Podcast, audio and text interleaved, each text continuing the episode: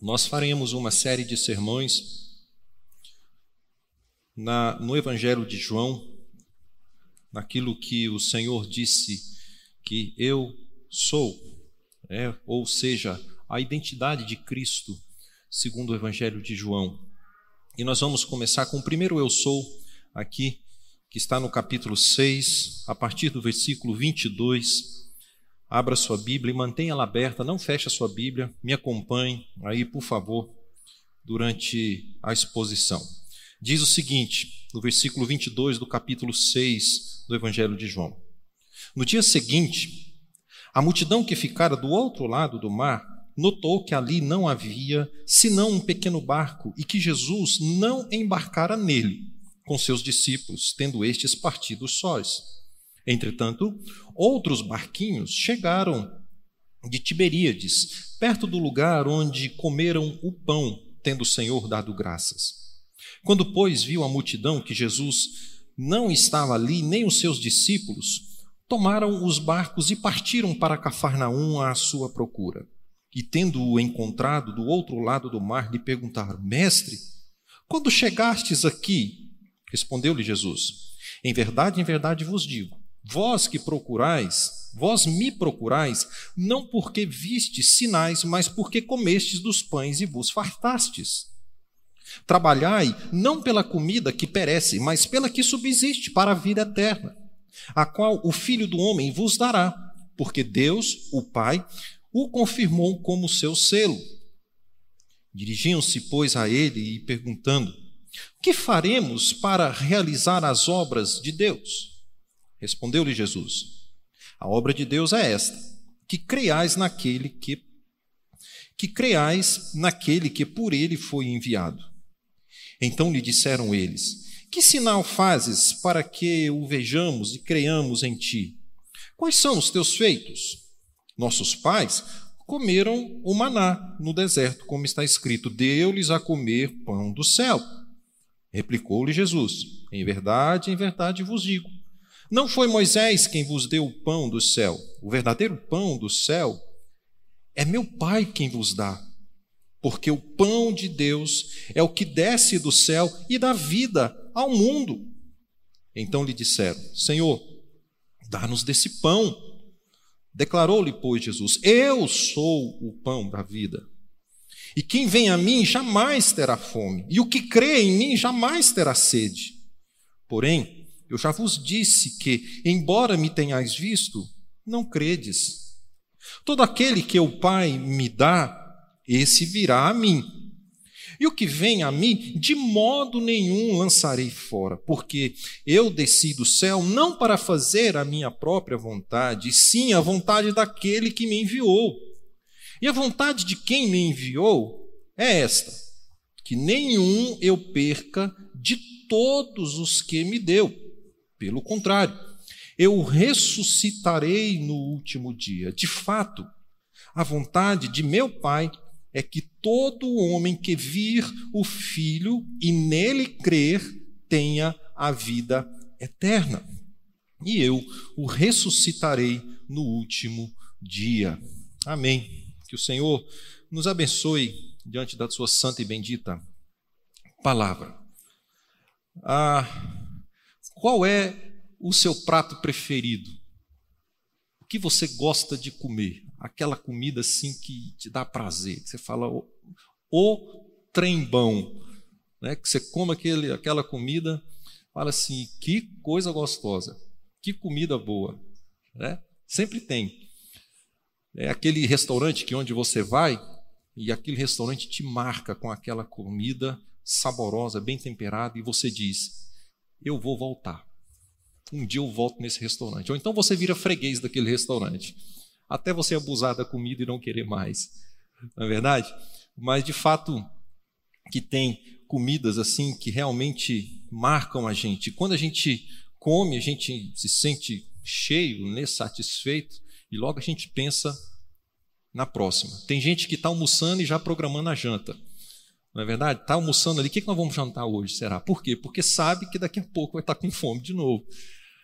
É curioso que Jesus ele pega exatamente esse contexto né, de comida, de saciedade, e trabalha a fé dos, daquela multidão, aquilo que estava cercando eles, porque Jesus, aqui, um pouco antes desse episódio narrado aqui nessa leitura, Jesus havia multiplicado os pães para aquela multidão a multiplicação dos pães. E eles viram, contemplaram com seus olhos aquele grande feito de pessoas, milhares de pessoas sendo alimentadas a partir de uma multiplicação de, um, de uma pequena porção de pão e peixe.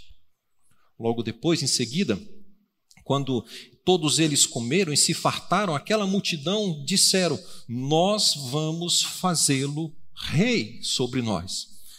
Esse homem precisa ser o nosso rei. Vamos coroar esse homem como nosso rei. E Jesus deu um perdido neles. Jesus sumiu, foi para o monte orar e despistou, mandou os discípulos para Cafarnaum, por outro lado. Então eles passaram por aquele episódio daquela tempestade, onde Jesus vai ao encontro andando sobre as águas e chama Pedro também para caminhar sobre as águas.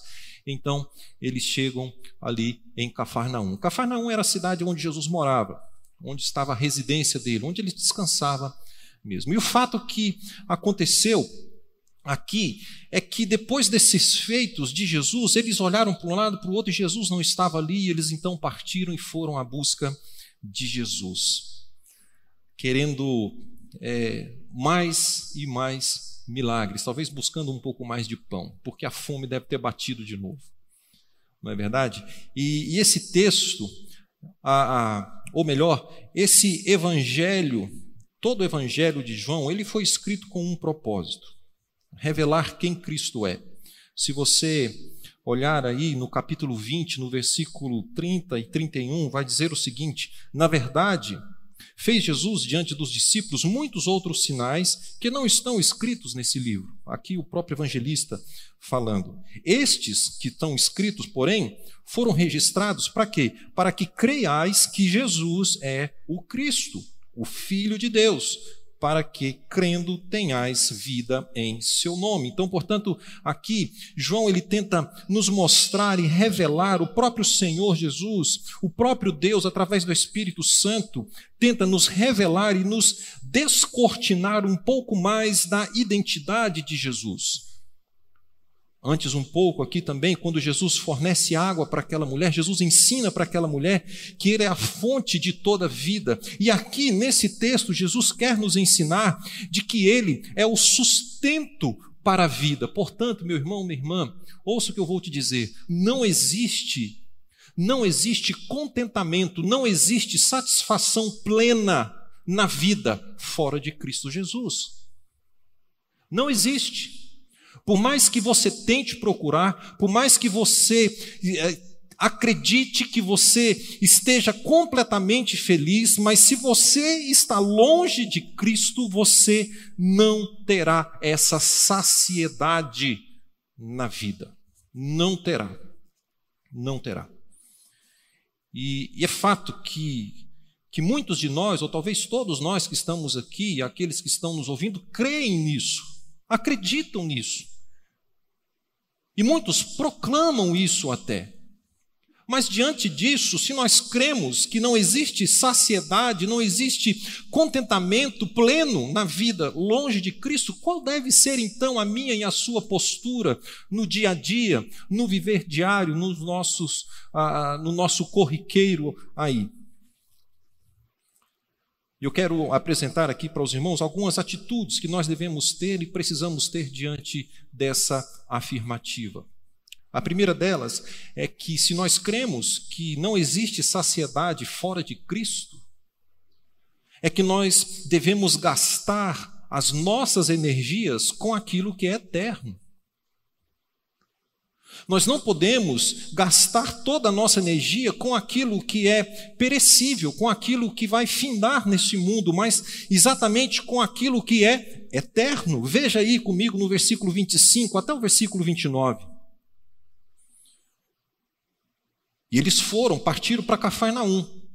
E chegando do outro lado, eles fizeram uma pergunta muito capciosa, uma pergunta que tem alguns sentidos por trás dela. Mestre, quando é que foi que você chegou aqui? Sabe o que, que eles estavam à procura? Eles estavam à procura de mais um milagre revelado de Jesus. Porque eles sabiam que Jesus não atravessou de barco, porque o barco estava lá. Eles sabiam que Jesus não tinha atravessado com os discípulos, porque viram os discípulos atravessando o, o mar sozinhos. E a pergunta é: como que você chegou aqui? Como se já não bastasse experimentar os milagres que Jesus havia feito há pouco tempo, eles queriam ouvir mais. Olha, eu atravessei o mar andando sobre as águas, e todo mundo dá glória a Deus, todo mundo bate palma, todo mundo queria coroá-lo de novo, mas não. Jesus segura e não fala sobre o milagre o qual ele operou caminhando sobre as águas. Talvez isso traz um sentido para mim e para você. Porque Jesus sabe o quão danosa, o quão maléfica, o quão é, prejudicial é uma fé baseada e alimentada por milagres. Uma fé que é alimentada, sustentada por milagres, é uma fé doentia. E o que eles estavam procurando era mais milagres para poder sustentar ainda mais a sua fé. Isso não leva ninguém a lugar nenhum. Os milagres que Jesus promove são milagres que têm os seus propósitos de revelar o seu caráter, de revelar quem ele é. E o gasto da energia desses irmãos, desse povo, dessa multidão, estava simplesmente em ver as coisas materiais acontecendo. Eles creram no milagre, eles creram na multiplicação dos pães, porque eles viram, eles contemplaram com seus olhos, e Jesus fala: olha, ele não responde de que forma ele atravessou, mas ele fala: em verdade te digo, vocês não me procuram porque viram os sinais. Jesus se referia do significado daquela multiplicação dos pães, mas vocês me procuram pelos pães, pelo milagre físico, enfim, em si, ali. Vocês encheram a barriga, agora estão com fome e querem encher a barriga de novo. Vocês viram um milagre, ficaram muito felizes, quiseram me tornar rei sobre vocês. Agora o efeito do, da droga já passou. O efeito ali daquele entorpecente do milagre havia passado. Agora eles queriam uma nova dose. E Jesus não. Eu conheço o coração de vocês. Aquele pão mata a fome temporariamente. E vocês estão gastando energia, vocês estão trabalhando por uma comida que vai se acabar, por uma comida que o seu organismo vai eh, digerir. Vocês estão correndo atrás de milagres materiais, coisas que vocês podem ver, e não procuram o Deus do milagre, não querem entender o sentido daquilo que Deus está fazendo por vocês. Então gastem energia naquilo que é eterno, meu irmão, minha irmã. Trabalhai não pela comida que perece, mas aquela que subsiste, aquela que dura, aquela que alcança a vida eterna. Jesus, ele repreende essa fé materialista dessas pessoas, porque ele sabe que a fé em milagres ela é doentia e ela é insaciável. Observe, por exemplo, aquelas pessoas que vivem andando atrás de testemunhos, ouvindo testemunhos e testemunhos. Esse testemunho é forte, aquele é mais forte. Essa pessoa tá, foi no inferno, no céu e voltou. Essa pessoa tomou 45 tiros, tava, passou 48 horas no IML e voltou à vida. E coisas sobrenaturais, espetaculares, parece que alimenta a alma. Mas aquilo, quando acaba o efeito, o que, que vai acontecer? Você quer mais. Você quer mais. E mais. É o que estava acontecendo.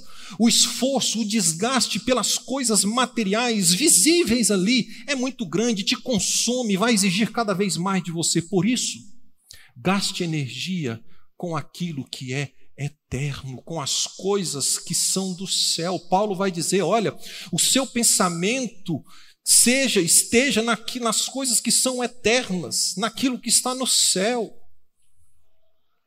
O próprio Senhor Jesus conta uma parábola em Lucas capítulo 12, quando aqueles dois irmãos ali estavam querendo dividir herança, e ele fala: Olha, tinha um homem muito rico, a plantação dele produziu muito, os celeiros dele era pequeno, então ele decidiu: o que eu vou fazer? Eu vou fazer aqui, eu vou construir mais celeiros e mais celeiros e ampliar tudo. Aí eu vou ganhar muito dinheiro, então vai chegar no final e eu vou dizer: agora eu posso comer, agora eu posso me deleitar, agora eu posso desfrutar das minhas riquezas, porque eu estou rico e tenho muita coisa para desfrutar. E sabe o que Jesus diz nessa parábola? Louco, louco, essa noite pedirão a tua alma e o que você tem para apresentar diante do Senhor. Se você gastou todas as suas energias com aquilo que é terreno, com aquilo que é perecível, você enriqueceu horrores na sua vida, você conquistou tudo que você poderia conquistar, mas diante de Deus, se você não buscou aquilo que é eterno, você é um pobre miserável. É o que diz o texto lá de Lucas capítulo 12, versículo 16 ao 21. Não é que Jesus condena as riquezas, muito pelo contrário. A riqueza é algo benéfico dado por Deus. O que a palavra de Deus nos condena é, é o amor, é o apego, é o nosso coração colocado ali nas riquezas. Não gaste suas energias, meu irmão, minha irmã, com as coisas que são terrenas. Sabe? É quando você chega no fim de semana e não tem coragem de ir para o culto, porque está cansado demais. É quando chega na terça-feira, dia da reunião do seu pequeno grupo, e você está ali esgotado porque trabalhou demais, porque fez muita coisa, e tanta correria, tanta coisa, eu me envolvo e eu não tenho tempo para separar ali uma hora para me sentar e ouvir uma devocional, uma hora sequer para me compartilhar o meu sofrimento com o irmão para que ele possa orar comigo, porque eu gasto energia demais com as coisas desse mundo, porque eu gasto energia demais com as coisas que se perecem nessa vida.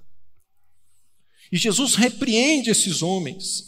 E eles então parece que dá ali uma né, um, um gás neles ali e fala: então me dá, o que nós podemos fazer? Eu quero realizar. Observe que ainda assim eles queriam gastar mais energia. O que, que nós podemos fazer para poder ganhar isso? E Jesus, basta você crer.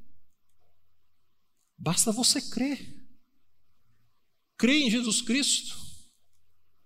Creia nele, desfrute dele. Viva ele, que aliás é a segunda atitude que Jesus já imediatamente passa a mostrar a partir do versículo 30. Primeiro, gastar energia com aquilo que é eterno. Segundo, acredite em quem Jesus é. Acredite nele, em quem ele é, não no que ele faz apenas, mas no que ele é, em quem ele é. Diz o versículo 30. E novamente, o que, que eles pedem? Mais sinal mais milagres. Que tipo de sinal que você faz? Faz uma mágicazinha para a gente aí. Faz aparecer um passarinho, um pombinho, alguma coisa assim, para que nós vejamos que você é, é, é o próprio Deus. Quais são os teus feitos? O que você faz? Porque os nossos pais, Moisés deu o pão para eles comer, um pão do céu, como diz lá nos Salmos, ele recebeu o pão que veio do céu. E Jesus então replica para ele: Olha, quem deu aquele pão não foi Moisés, mas foi o próprio Deus. E aquele pão que vocês ainda não compreenderam, aquele alimento que caiu do céu, aponta para mim, aponta para o Filho, aponta para Jesus. A multiplicação dos pães que vocês viram agora há pouco não é simplesmente para matar a fome de vocês, mas é falando, dizendo que tem um pão que dá para a vida eterna, um pão que sustenta vocês, que vocês não mais terão fome, jamais terão sede, vocês terão a saciedade, mas vocês precisam crer que eu sou esse pão. Eu sou esse pão. E Jesus, acredito que ele fala isso, claro, com um propósito muito bem definido muito bem definido, porque se nós formos lá para Êxodo, capítulo 3, versículo 14, onde Deus tem um encontro com Moisés ali na sarça ardente, e Moisés então, ele fica com medo de assumir aquela missão de tirar o povo do Egito. E Moisés fala: "Eu não sei falar. Eu não tenho crédito. Eles não vão acreditar em mim. Eu vou falar com a autoridade de quem?" E no capítulo, no versículo 14, Deus diz para ele: Eu sou o que sou. Você vai e diz que está no nome do eu sou. Do eu sou. E Jesus estava dizendo aqui: Eu, eu sou. Eu sou aquele eu sou lá de, de Êxodo, com Moisés.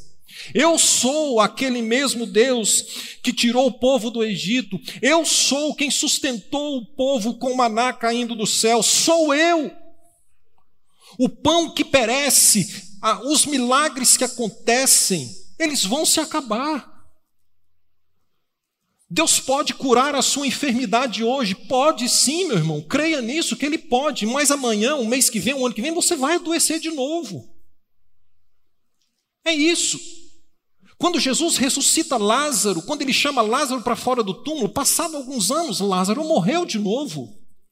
Quando Jesus ressuscita o filho daquela, daquela viúva ali de Sunem, a viúva de Naim, melhor dizendo, Aquele menino cresceu, desenvolveu, chegando à sua maioridade, ele morreu novamente. Ora, Jesus, então, os milagres de Jesus não são tão poderosos assim? Ou a pergunta deveria ser: o que, que Jesus quer ensinar para você com um milagre na sua vida? Talvez ele está querendo revelar o caráter dele para você. Quando nós contemplamos um milagre, Jesus está dizendo: Olha, eu sou o próprio Deus. Nós falamos aqui há pouco. O Deus que agiu no passado é o mesmo Deus que age hoje. Ele não precisa provar absolutamente nada para ninguém, para você, para quem quer que seja. Ele é Deus. Jesus é o próprio Deus. Eu, eu sou. Eu sou o pão que dá essa saciedade para a sua vida que dá esse contentamento para a sua vida. Mateus capítulo 6, versículo 11, Jesus ensina a oração, a conhecida oração do Pai Nosso. Não é verdade? E no, no versículo 11 do capítulo 6 ele vai dizer: O pão nosso de cada dia, dá-nos hoje. Que pão é esse que Jesus está falando? Não pode ser o pão físico. Porque um pouco mais adiante, pouco, versículos depois, Jesus vai falar: por que vocês estão preocupados com o que comer? Ou com o que vestir? Por que se Jesus fala para pedir o pão e agora ele fala para não preocupar com o pão? É porque o pão que ele está falando é esse pão revelado aqui em João capítulo 6. Porque a porção diária que você precisa, meu irmão, é experimentar Cristo todos os dias na sua vida é contemplar o caráter dele todos os dias na sua vida. É viver para Cristo e viver Cristo todos os dias da sua vida. Se você quer ter uma vida é, saciada, se você quer ter uma vida contente, desfrute desse pão que é a vida, um pão que sustenta para a vida, além dessa vida, a vida eterna, Jesus Cristo. Creia em quem Ele é o próprio Deus. Às vezes nós duvidamos disso. Às vezes nós ah, agimos como com um ateísmo muito prático, não é verdade? Um ateísmo prático que tem prejudicado a nossa fé. Quando nós falamos que cremos que Jesus é o Deus, que Ele é o Cristo, que Ele é o Messias, mas na hora do aperreio a gente treme nas bases, a gente fica ali, vai, e agora? O que é que eu faço? Parece que é, eu estou sozinho. Mas a nossa fé em Jesus, meu irmão, minha irmã, é a mesma fé no mesmo Deus visto por Isaías, na visão dele, lá em capítulo 6, que estava sentado num alto e sublime trono, governando a história. A fé no nosso Senhor Jesus Cristo é a mesma aquele que foi revelado a João ali em Apocalipse, no capítulo 5, se não me falha a memória. Depois das cartas às sete igrejas, fala: Eu olhei para o céu e vi alguém assentado no trono, alguém governando a história, alguém cuidando da humanidade. Eu vi alguém, é esse mesmo Jesus, creia nele. Creia nele em momentos difíceis, creia nele em momentos de desespero, creia nele em momentos de ansiedade, em momentos de dor, em momentos de luto e de lutas. Creia que Jesus é o próprio Deus, ele que é o seu alimento para a vida, ele é que é o seu sustento nas suas lutas, ele é que é o seu arrimo, aquele que não vai deixar você cair na fé. É Jesus Cristo. Esse é o pão que nós devemos procurar, meu irmão, minha irmã. Esse é o principal. Não que Deus deixou de operar milagres, não que Jesus deixou de operar milagres. Claro que não, meu irmão, claro que não. Ele faz do jeito que ele quer, a hora que ele quer. Mas nós não vivemos disso, não somos sustentados por isso, porque nós cremos naquele que já operou a obra salvífica por nós na cruz, Jesus Cristo, o pão da vida. Em verdade vos digo que não foi Moisés, foi Deus quem enviou. Porque o pão de Deus é o que desce do céu, é o que dá vida, vida plena, vida abundante para você. É Jesus Cristo. E eles, de novo, no versículo 34, o que, que eles pediram? Então me dá desse pão. Então me dá desse pão. Eu quero desse pão. Eu sou o pão da vida. Naturalmente, essa pergunta, essa fala, me dá desse pão. Eles não esperavam que fosse Jesus. O que, que eles esperavam? Que Jesus transformasse a pedra num pão e entregasse ali para eles um pão físico. Se é Deus, se é descido do céu, então me dá esse pão. Eles esperavam outro pão ali feito de farinha, de tudo ali. De novo esperando milagres. Mas Jesus fala: Eu sou. Eu, eu sou. Aquele eu sou que tirou o povo do Egito, sou eu. Aquele pão que caiu do céu, sou eu. O pão que vocês viram multiplicando, sou eu. Eu que vou matar a fome de vocês. Terceiro, ou terceira atitude que nós devemos ter quando nós cremos que existe, que não existe saciedade plena na vida fora de Cristo. Primeiro, nós devemos ter a atitude de gastar energia com aquilo que é eterno. Segundo, nós devemos crer em quem Jesus é. E terceiro, ter convicção para onde nós vamos. Ter convicção da salvação. Ter convicção de onde você está, da posição que Deus te colocou hoje e para onde você irá quando você morrer. Jesus, aqui nos versículos 36 até o 40, ele vai nos ensinar uma doutrina belíssima, a doutrina da salvação.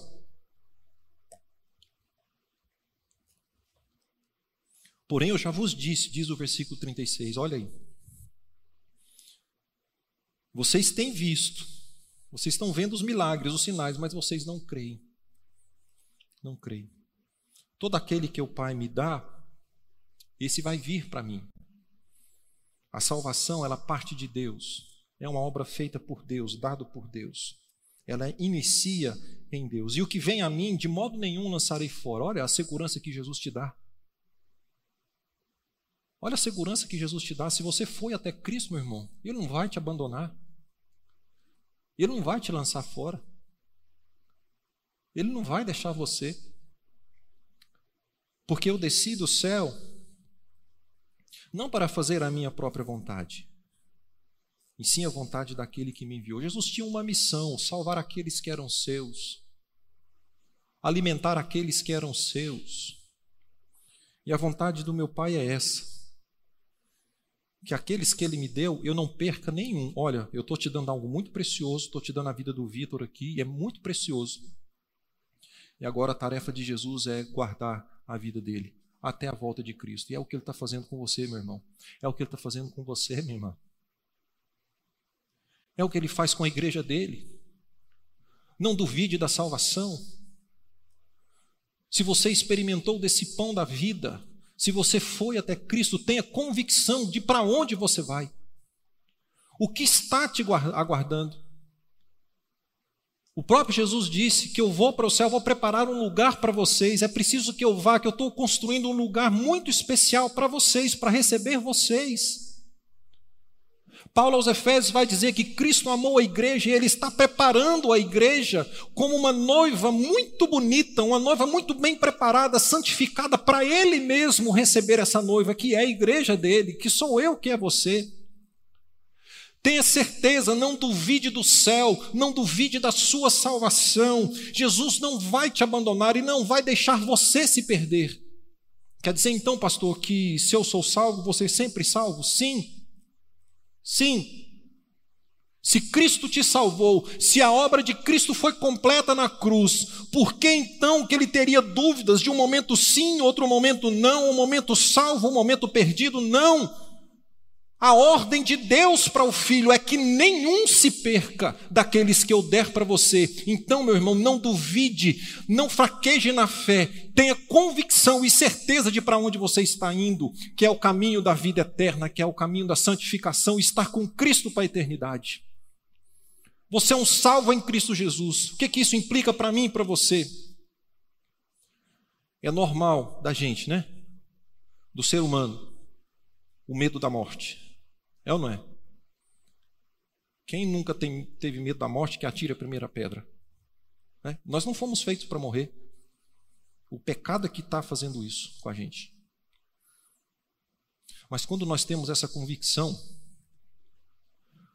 parece que a morte ela já não é tão terrível assim para a gente. Ela não nos assombra tanto assim.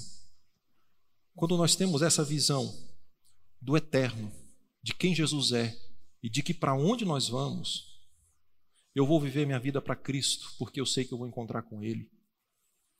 Eu sei que eu vou encontrar com Ele. O versículo 39, ele nos dá essa segurança. Nos dá essa segurança de aqueles que chegaram, que foram entregues para Cristo. Ele não vai te perder, meu irmão. Ele não vai te perder. Ele vai te assegurar até o final. E muito curioso que esse texto Jesus nos ensina aqui, ele nos mostra que a salvação não é apenas algo futuro, não é apenas algo que você vai desfrutar lá na frente, não, mas é algo que você vai desfrutar agora. É agora, é o já. Você ainda não está completo nesse processo, Deus ainda não completou essa obra em você, em mim, quando estamos aqui. Somente quando Jesus voltar, mas ele nos dá esses lampejos da salvação, esses pequenos vislumbres da salvação aqui nessa vida ainda hoje.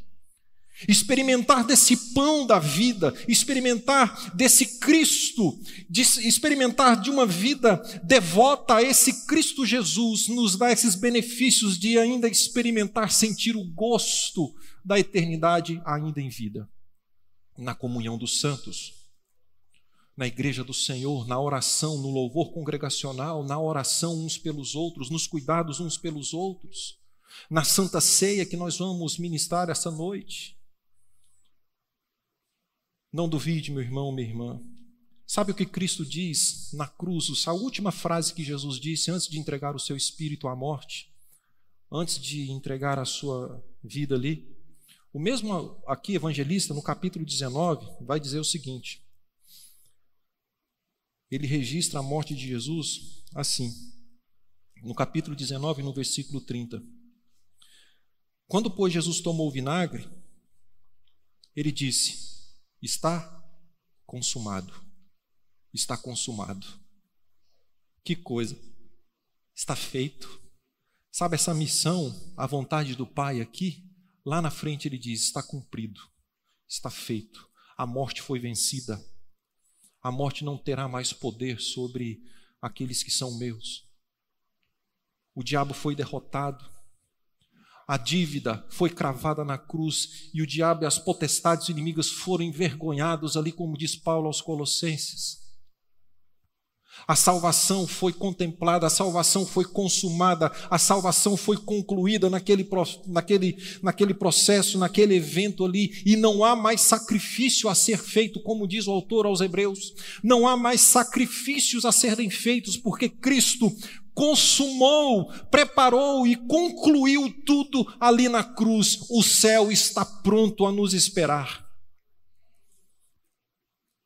A eternidade está pronta, Cristo está pronto a nos esperar, basta uma ordem e ele voltará para buscar a sua igreja. Nós temos que estar preparados, meu irmão. Não duvide, tenha convicção da sua salvação, não tenha medo. O está consumado de Cristo reverbera em nossos corações, reverbera em nossas vidas, ainda hoje e eternamente. Somos salvos. Aleluia. Então quer dizer que eu posso viver a vida à revelia? Essa é uma atitude de quem não é salvo. Se você tem esse pensamento que uma vez salvo, sempre salvo, eu não perco a salvação, ah, então eu vou viver a vida de qualquer jeito, é porque você não tem o coração ainda resgatado por Cristo. Quem tem esse pensamento Por quê? Porque se nós cremos que a vida eterna é uma nova vida que nós recebemos, se eu nasci de novo, é uma vida diferente. O velho homem morreu, as velhas atitudes morreram, e agora são novas práticas. Eu vivo em louvor a Deus, eu vivo para agradar o meu Senhor. Agora eu sou servo de Cristo e eu não vou querer desagradá-lo. Claro que nós pecamos, claro que nós tropeçamos no meio do caminho, mas somos pecadores sempre arrependidos, sempre com o coração contrito, crendo de que a obra de Cristo foi suficiente para perdoar todos os meus pecados e eles têm o céu guardado para mim. Ele tem o céu guardado para você. Alimente-se desse pão, esse pão da vida. E eu quero concluir a minha mensagem nessa noite, fazendo algumas perguntas para vocês. A primeira delas, você ainda procura sentido para a sua vida? Você acha a sua vida uma vida sem sentido? Você ainda procura razão para viver, para existir? Ainda te falta alguma coisa para ser feliz? Você sente que falta alguma coisa? Assim, não, eu preciso conquistar isso, aquilo, fazer isso, aquilo, para me ser feliz, para me ser realizado nessa vida, eu preciso conquistar isso, comprar aquilo, ser isso, ser aquilo, ir para tal lugar. É isso que me falta para ser feliz. Você tem esse sentimento no coração? E uma terceira pergunta é: por que, que você segue Jesus? Por quê? Essa multidão tinha um, uma razão de seguir Jesus. Eles queriam exatamente isso, coisas visíveis, palpáveis, que fizessem eles felizes. Eles queriam o pão visível para que eles fossem felizes. Eles queriam os milagres de Jesus para que eles pudessem desfrutar desses milagres, para que eles fossem realizados na vida. Mas não reconheceram o pão da vida o pão que dá a vida eterna. O que Jesus estava querendo dizer para eles, olha, sabe o sentido que você procura para a vida? Sou eu, Cristo Jesus. Sabe a felicidade que você tanto procura nas coisas desse mundo? Você não vai encontrar. Sou eu a felicidade da sua vida. Sabe o contentamento para a sua vida? Aquela realização. Agora eu sou um homem realizado. Eu sou uma mulher realizada na vida é Jesus Cristo, meu irmão. Porque se não for Jesus Cristo, você sempre vai querer mais. E esse ídolo que você coloca no seu coração, no trono que tem aí no seu coração, ele sempre vai te pedir alguma coisa a mais. Ele vai te pedir mais tempo, ele vai te pedir sempre mais dedicação, ele vai pedir para você sempre mais esforço, sempre muita coisa, e você daqui a pouco está doente, está se acabando e não aproveitou nada que a vida pode oferecer, a verdadeira vida pode oferecer para você. E Jesus está aqui, dizendo para você, dizendo para mim: eu sou a saciedade da sua vida, eu sou a alegria do seu dia a dia, eu sou o contentamento dos seus dias, eu sou a realização dos seus sonhos. Eu costumo dizer que você não precisa abandonar os seus projetos, de forma alguma, não precisa abandonar os seus sonhos, suas conquistas, suas buscas. Não precisa, muito pelo contrário. Continue lutando por aquilo que você sonhou, pelo seu projeto no trabalho, faculdade. Continue estudando, continue trabalhando muito, continue. Isso é bom, isso dignifica o homem. Mas continue com a consciência de que isso nunca, nunca nunca vai te trazer uma satisfação plena. Jamais. Não tenha dúvida disso. Basta você olhar ao seu redor. Basta você olhar. As pessoas que têm, que põem o coração nas riquezas, sempre vai querer riqueza. As pessoas que colocam o seu coração é, nos estudos, sempre, nunca vai estar tá bom um doutorado, um pós-doutorado, um doutorado, dois doutorados, nunca vai estar suficiente, porque nunca vai estar realizado. Sempre vai ter algo a ser alcançado. Alcançou aquele objetivo, aquela sensação momentânea de prazer, é o efeito da droga, né, é o efeito do, do, do entorpecente. Logo o efeito passa e ele te pede mais. Aí você quer uma mais forte. Aí você quer um, um objetivo maior, mais alto. E com isso você acha que você está tá bem, mas não. Continue servindo Jesus, continue servindo os seus, fazendo, seguindo com seus planos. Mas saiba que a sua alegria plena está somente em Cristo Jesus. Porque o dinheiro pode acabar, se está na família, a sua alegria, a sua família pode se acabar, pode morrer. Se está nos seus bens, os seus bens podem se acabar da noite para o dia. Se está na sua casa, a sua casa pode pegar fogo e não sobrar nada dela. Mas se está em Cristo, ainda que o dinheiro acabe, a sua alegria não se acabou. Se está em Cristo, ainda que a sua casa pegue fogo, a sua alegria não acabou. Se está em Cristo, ainda que você perca um ente querido, um pai, uma mãe, um filho, seja lá o que for, a sua alegria não se acabará, porque está em Cristo. Ele é o pão da vida. Ele é o sustento para a sua vida. Tenha consciência em seguir Jesus. Tenha consciência em servir esse nosso Senhor e Salvador. Ele quer te oferecer isso, satisfação plena. É o que ele quer te dar. Sempre quis te dar. Busque isso para a sua vida. Desfrute disso para a sua vida. Que Deus te abençoe. Vamos orar? Curva sua cabeça, feche seus olhos. Não sei se você respondeu essas perguntas que eu fiz, mas responda aí para você. Você ainda procura sentido para a vida? Ainda te falta alguma coisa para você ser feliz? Cristo é a solução para isso tudo. Ele é a solução. Ele é a solução para você. Comer desse pão, do pão da vida, é viver uma vida completamente contrita e com o coração voltado, ancorado, cativo em Cristo. Uma vida devota ao Senhor Jesus Cristo. Se alimente dele todos os dias, desse pão diário. Senhor, ouça a oração dos meus irmãos, a minha oração neste momento, clamando ao Senhor por misericórdia.